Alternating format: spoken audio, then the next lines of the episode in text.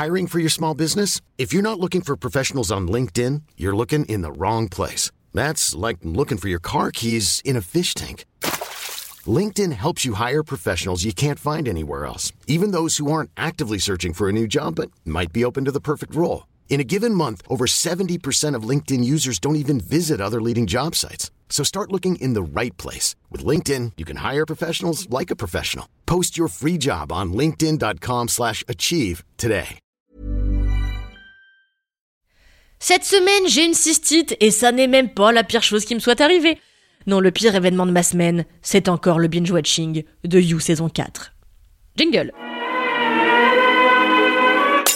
Comme je vous le disais, cette semaine, j'ai été malade, alors j'ai glandé devant la télé, et j'ai donc eu le malheur de regarder les 5 premiers épisodes de You, saison 4. Pour info, les 5 derniers épisodes seront disponibles le 9 mars, soit un mois après la publication de la première moitié de la série.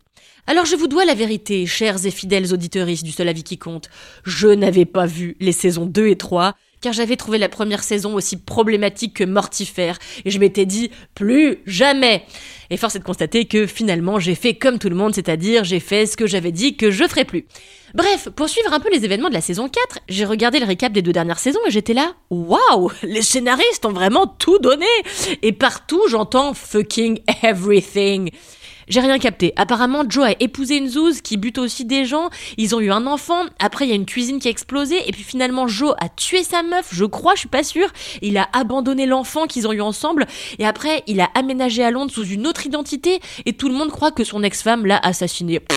Franchement, euh, faut avoir de l'audace pour pitcher ça pendant une room de scénaristes. Allez les petits potes, on a qu'à tout mettre. D'habitude, je vous aurais dit, peut-être on choisit un truc dramatique et puis on les tire sur la saison. Mais là, c'est le public de Netflix, donc faut les divertir toutes les 4 secondes. Mettons tout Vraiment, on dirait que c'est les scénaristes de Plus belle la vie qui ont écrit ce programme.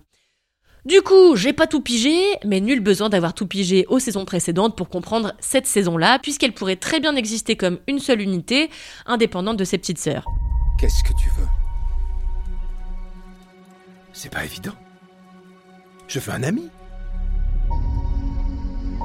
Quelqu'un qui partage mes intérêts.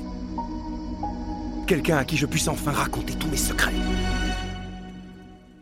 Je me soucie de toi.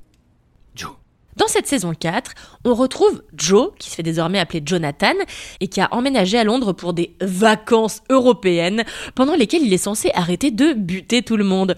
Sauf que malgré lui, il se retrouve embrigadé dans une espèce de murder party euh, dans la réalité, une sorte de whodunit en mode Cluedo géant, et se fait harceler par un type qui tue des riches. Sauf qu'évidemment, Joe tombe amoureux d'une meuf, ils ont une histoire super boring, et il retombe dans ses vieux travers. Alors moi, mon travers, euh, c'est de manger trop de raviolis pimentés.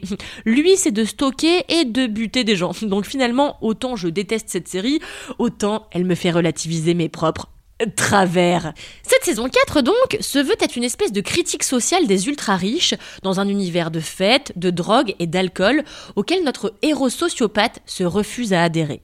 Lui, c'est un peu l'outsider. Il est invité chez les richoux alors qu'il peut pas les encadrer et pour justifier le fait qu'il stalk tout le monde, il dit qu'il écrit un livre sur les privilégiés de ce monde. Ça vous rappelle rien? Joe, c'est littéralement le personnage que jouait déjà Penn Badgley dans Gossip Girl. Donc je suis là, been there, seen that.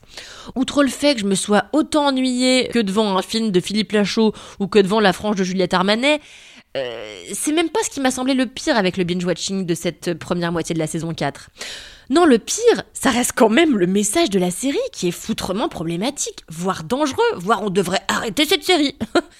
D'abord et en préambule, avant même d'aborder ce qu'il y a de problématique chez Joe, j'aimerais juste dire qu'il est insupportable. On a envie de lui mettre des petites baffes comme ça, des petites baffes très agaçantes, pas douloureuses, hein, juste agaçantes. Parce que lui, il est tout le temps là. Kikou, je suis sapiosexuel, j'aime les femmes intelligentes, je suis leur pro-chevalier, je suis leur chevalier protecteur, je dis plein de trucs woke et je déteste les riches. Non mais il est infernal. Genre à un moment, il dit les hipsters sont une plaie universelle. Alors que lui, avant, il vivait à Williamsburg et il porte des vestes en tweed au premier degré. Gars, t'es littéralement la définition du hipster. Donc peut-être tais-toi, Joe, et puis balai devant ta porte tant que tu y es. Mais bon, si le problème c'était juste que Joe, c'est une saleté de snobinard faussement progressiste sous sa crinière de cheveux délicieusement bouclés au babilis, ce serait pas très grave. Non, le problème, c'est quand même que cette série nous rend sympatoche un mec qui commet des féminicides. Là, c'est vraiment compliqué, quoi. À une heure où en France on compte 121 féminicides en 2022, proposer un programme où l'on est dans la tête d'un tueur, notamment d'un tueur de femmes, c'est un souci. Bordel de merde. Alors, entendons-nous, la série possède de nombreux atouts, notamment elle permet de mettre sur la table les questions de relations toxiques et de harcèlement, mais Netflix, qui est vachement consommé par des jeunes quand même, a la responsabilité, je crois, d'éduquer correctement son audience à ces questions-là. Alors vous me direz, la série où on suit un tueur à la première personne, ça n'est pas nouveau. Tout le monde a adoré Dexter par exemple, et récemment, Dahmer a cartonné sur Netflix. Euh, pour des raisons quasiment aussi problématiques. Mais bon bref, on sait de sources sûres que ça fascine les gens de rentrer dans le cerveau d'un tueur en série. Oui, mais là le problème, c'est la romanticisation du personnage principal. Déjà le fait qu'il soit joué par Penn Badgley, dont le charme tout intellectuel et tout physique, on va pas se mentir, en fait un sujet d'érotisme tout à fait probant, et eh ben ça contribue largement à véhiculer une image glamour et positive du tueur. Alors sans tomber dans la caricature du prédateur laid et denté qui se bave dessus en vous attendant au coin d'une rue sombre, on pouvait trouver un entre-deux plus réaliste, mais bon, c'est ça à la rigueur c'est un parti pris. Ensuite, l'animer à ce point-là d'une morale, et je dis ça avec les plus grandes guillemets du monde, ça véhicule un message franchement biaisé. Je m'explique. Dans cette saison 4 de You, le pauvre Joe vit un véritable repentir. Tué, il ne veut plus le faire. Obsessionné sur une femme, il ne veut plus le faire. Ce qu'il désire, c'est purger sa dernière peine de cœur pépère, tout en enseignant la littérature à des étudiants insupportablement prétentieux. Et quand il retombe dans ses vieilles habitudes, c'est pour protéger une femme dont il s'amourache. Quand il est violent, c'est qu'il est lui-même la cible de gens qui semblent encore pire que lui. Donc on justifie ses accès de violence. Et puis ce vieux truc de l'arroseur arrosé, là personnellement ça me trigger. Là, Joe, il est stocké par une personne encore plus balèze que lui à ce petit jeu. Et franchement, non seulement j'y crois pas, mais surtout ça le victimise. Et pour moi, ça c'est un grand nom. Dans cette saison, après que Joe a, je rappelle, tué des femmes, tué des hommes, stalké des femmes et abandonné un bébé, il passe de criminel à justicier. Eh ben, c'est un grand nom, guys, hein. Je trouve toujours cette série profondément grave, et le fait que ce soit un objet de fiction ne rattrape pas tout. En plus, c'est chiant à tous les niveaux, et je crois aucun personnage, mais c'est un autre débat. Allez, je vais quand même aller mater une interview de Penn Badgley, parce que c'est vrai qu'il a une barbe, on a envie de lui faire cousi, cousi, cousi, cousi. Allez, adieu, je suis devenue problématique. Ou alors je l'ai toujours été. Oh, éteins ce micro, Mathis, bordel